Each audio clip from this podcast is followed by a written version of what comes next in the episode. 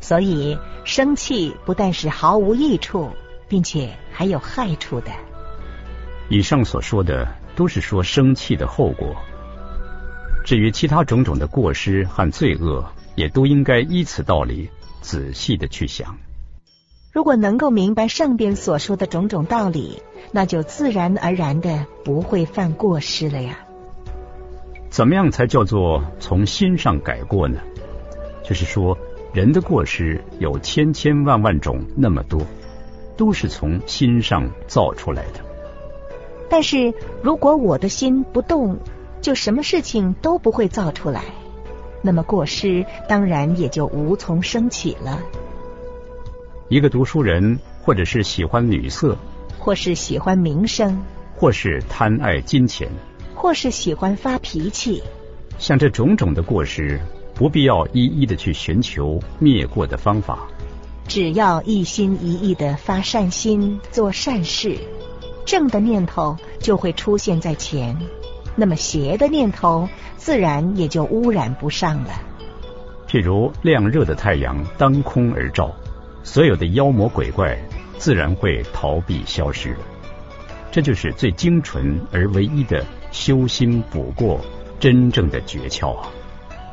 要知道，过失全都是由这颗心所造出来的，因此也应该从这颗心上来改正。就好像斩除毒树一样，要斩就要斩得干净利落，连根铲除，才不会再长出来。那又何必要一枝一枝的剪，一叶一叶的摘呢？改过最上策的方法就是修心，能够修心，就可以使我们的心立刻清静下来。因为犯过失，都是先在心上动了种种坏念头的缘故。人若是能修心，那么只要坏念头一动，就自己会发觉。自己能够发觉，就会立刻把心停住不动。心不动，那么坏念头便消失，也就不会再犯过失了。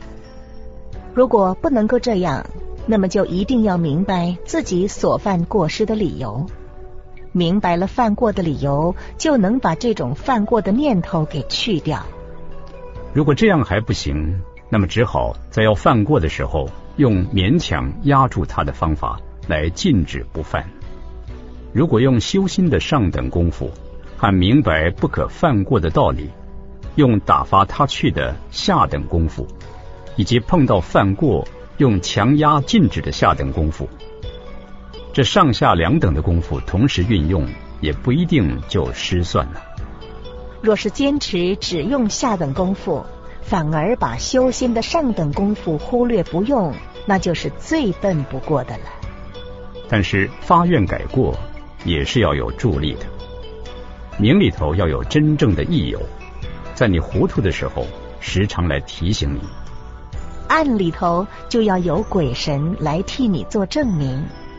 就像我把自己所犯的过失做了一篇书文。上告天地鬼神那样，并且还要一心一意虔诚的忏悔，从早到晚，从日到夜，绝对不能放松啊！像我这样的忏悔，经过一个七天、两个七天，直到一个月、两个月、三个月，这样一直忏悔下去，一定会有效验的。改过须发愿。也要有助力，明里头要有益友来提醒，暗里头要有鬼神做证明，还要一心一意虔诚的忏悔。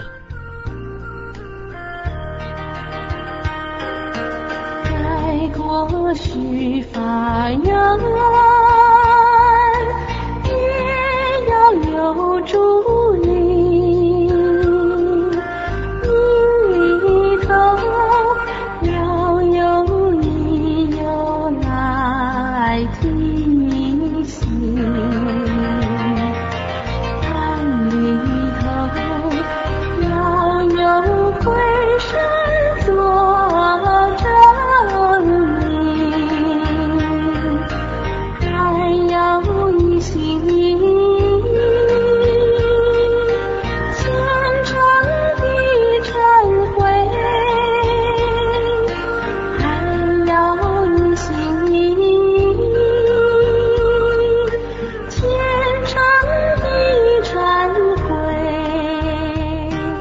上面所说忏悔过恶的效验又是什么呢？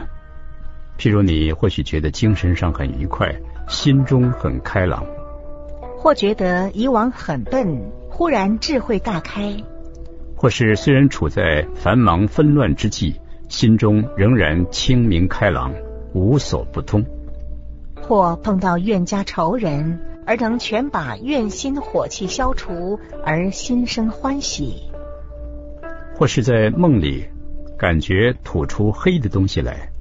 这是种种邪念、邪思积成的一种晦气，梦里头吐出来，那么心地就清净多了。或是梦到古时候的圣贤来提拔我、牵引我；或是梦见自己会飞到虚空中去，逍遥自在；或是梦见各种彩色的旗幡以及装饰珍宝的伞盖。这种种稀有少见的事情。这都是过失消除、罪孽灭去的好征兆，但是也不能因为碰到这些的征兆，就自己以为了不起，而阻断了再上进、再努力的途径。从前春秋时代，魏国的贤大夫瞿伯玉，在二十岁的时候，已经能时时反省自己过去的过失，加以检讨，完全改掉了。可是到二十一岁的时候，他想，我从前所改的过失，好像并不够彻底啊。到了二十二岁，他再回忆二十一岁时的所作所为，还像在梦中一般，就像这样子，一年一年的过去，一年一年的逐步改过，直到五十岁那年，他还是觉得不满意。唉，我过去的四十九年来，都是有过失的。古人对于改过的学问，就是像这样的用心和讲究啊。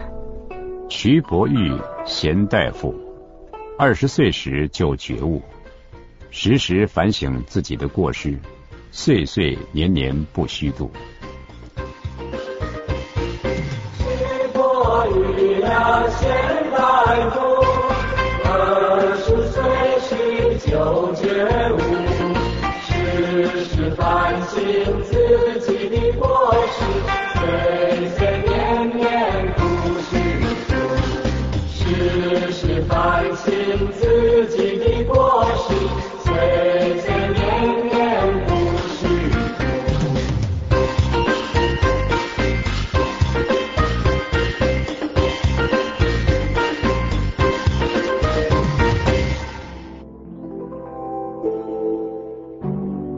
我们都是平凡人，过失罪恶就像刺猬身上的刺一样，聚集的满身都是。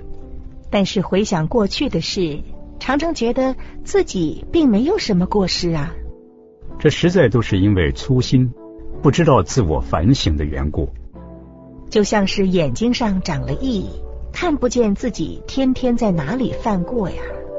但是一个人的过失。罪恶深重到了相当的地步时，也会有证据可以看得出来的。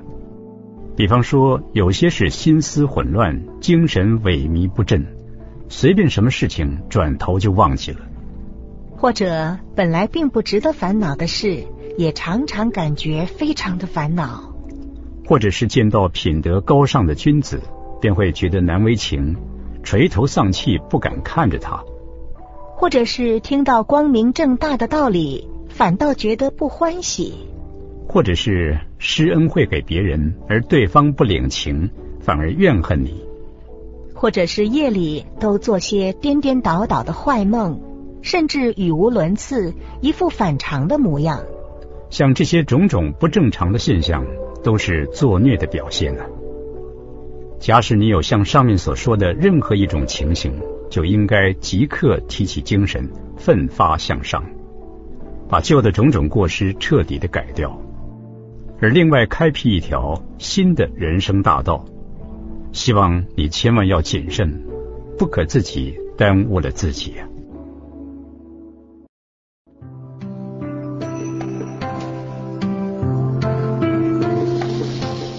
第三篇，积善之方。上一篇所讲改过的种种方法，特别指出，如果能把今生的过失改掉，自然好命就不会变成坏命了。但是他还不能把坏命变成好命，因为这一生虽然不犯过失，不造罪孽，可是前世有没有犯过失、造罪孽，却不知道啊。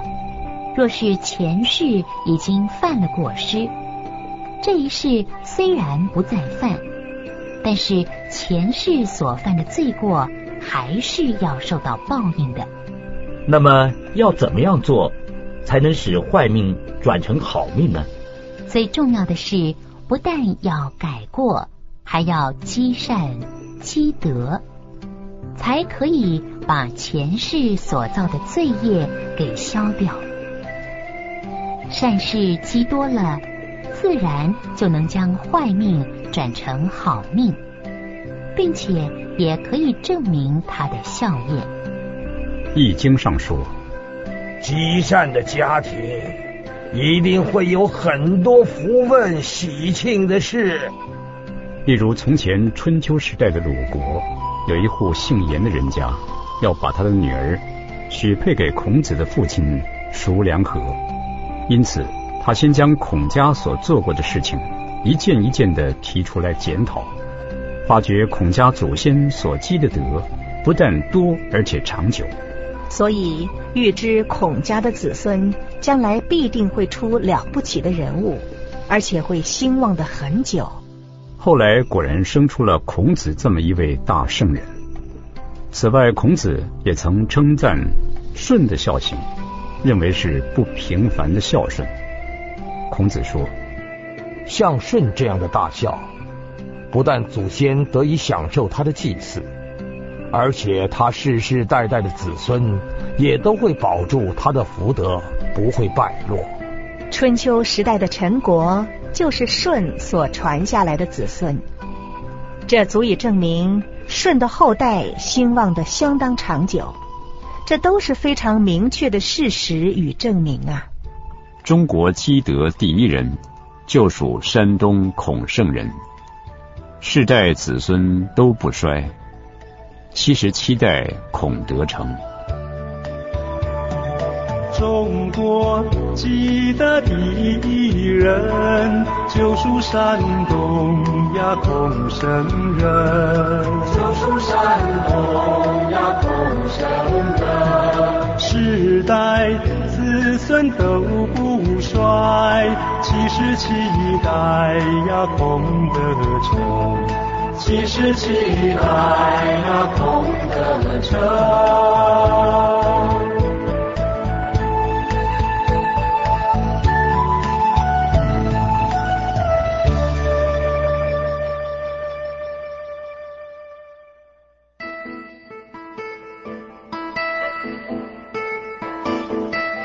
现在我在以过去发生的一些真实的事情来证明积善的功德。有一位做过少师的人，姓杨名荣，是福建省建宁人。他家世代都是以摆渡为生。有一次雨下的太久，溪水满涨，水势汹涌，把民房都冲湿了。被淹死的人顺着水势一直流下来。别的船都去捞取水中飘来的各种财物，只有少师的曾祖父和祖父专门去救漂浮在水里的灾民，对于财物却一件都不捞取。当时乡人都讥笑他们是傻瓜。等到少师的父亲出生后，家道也渐渐的宽裕了。有一位神仙化作道士的模样，向少师的父亲说：“你的祖父和父亲。”都积了许多阴德，所生的儿孙应该会发达做大官。因此，等你的父亲百年之后，可以将他葬在某一个地方。少师的父亲听了之后，就记在心里，在他父亲死后，就照着道士所指定的地方，把他的祖父跟父亲埋葬了。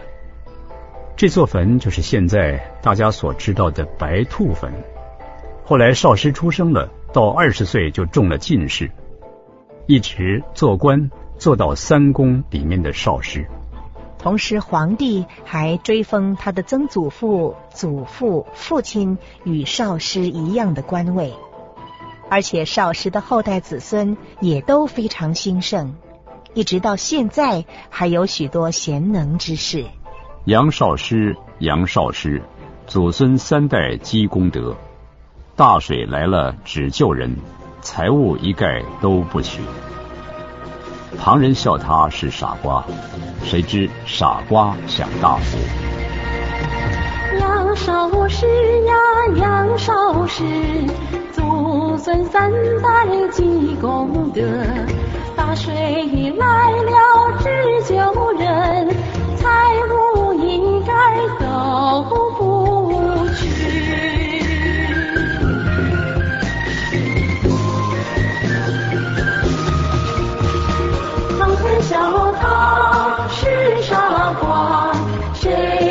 傻瓜享大福？谁知傻瓜享大福？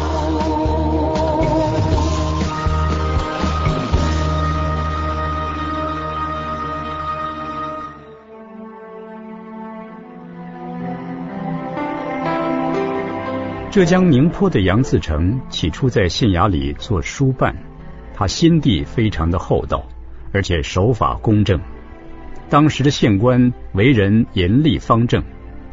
有一次问案打了一个囚犯，一直打到血都流到地面上了，而县官还是不息怒。杨自成就跪下来替囚犯求情，请求县官原谅那个囚犯。县官说。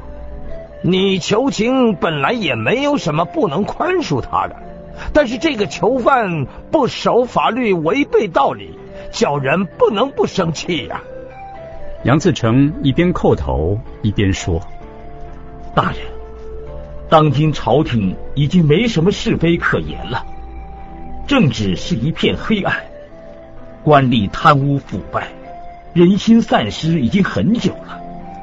我们审问案件，如果审出了实情，应该替他们伤心，可怜他们，因为不明事理而触犯法网，不可以因为查出了案情、破了案、立了功，就心生欢喜。若是心存欢喜，恐怕会疏忽把案件给弄错了；而若是生气用刑，又怕犯人会因为忍受不住拷打而勉强招认，这样容易冤枉人的。您想，既然欢喜尚且不可，又怎么可以发火呢？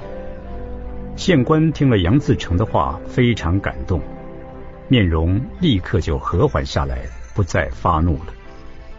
讲到杨自成的家里，生活过得很穷，不过他虽然穷，别人送他东西，他却一概不肯接受。但是碰到了囚犯缺粮，他就会想许多方法去取一些米来救济他们。有一天，又来了几个新的囚犯，没有东西吃，非常的饥饿。而他自己家里的米刚巧也剩的不多了。杨自成他心想：若是把家里的米拿来给囚犯吃，那么我的家人就没得吃了。但如果只顾着自己吃，那么囚犯又饿得很可怜了。杨自成没有办法，便与他的妻子商量，看看能不能想出办法来。他的妻子问他说犯人是从什么地方来的？从杭州来的，沿途挨饿受苦，脸上饿得连一点血色也没有，就像一种又青又黄的菜色，几乎可以用手给捧起来啊。：“于是两夫妇就把自己仅剩的一点米煮了稀饭，拿给新来的囚犯吃。后来他们生了两个儿子，大的名叫守臣，小的叫做守指，也都做了官。而且做到了南北吏部侍郎的官位。他们的大孙子做到了刑部侍郎，小孙子也做到四川按察司，两个儿子、两个孙子也都是朝廷的名臣。而当今有两位名人，楚廷和德政，也都是杨自成的后代。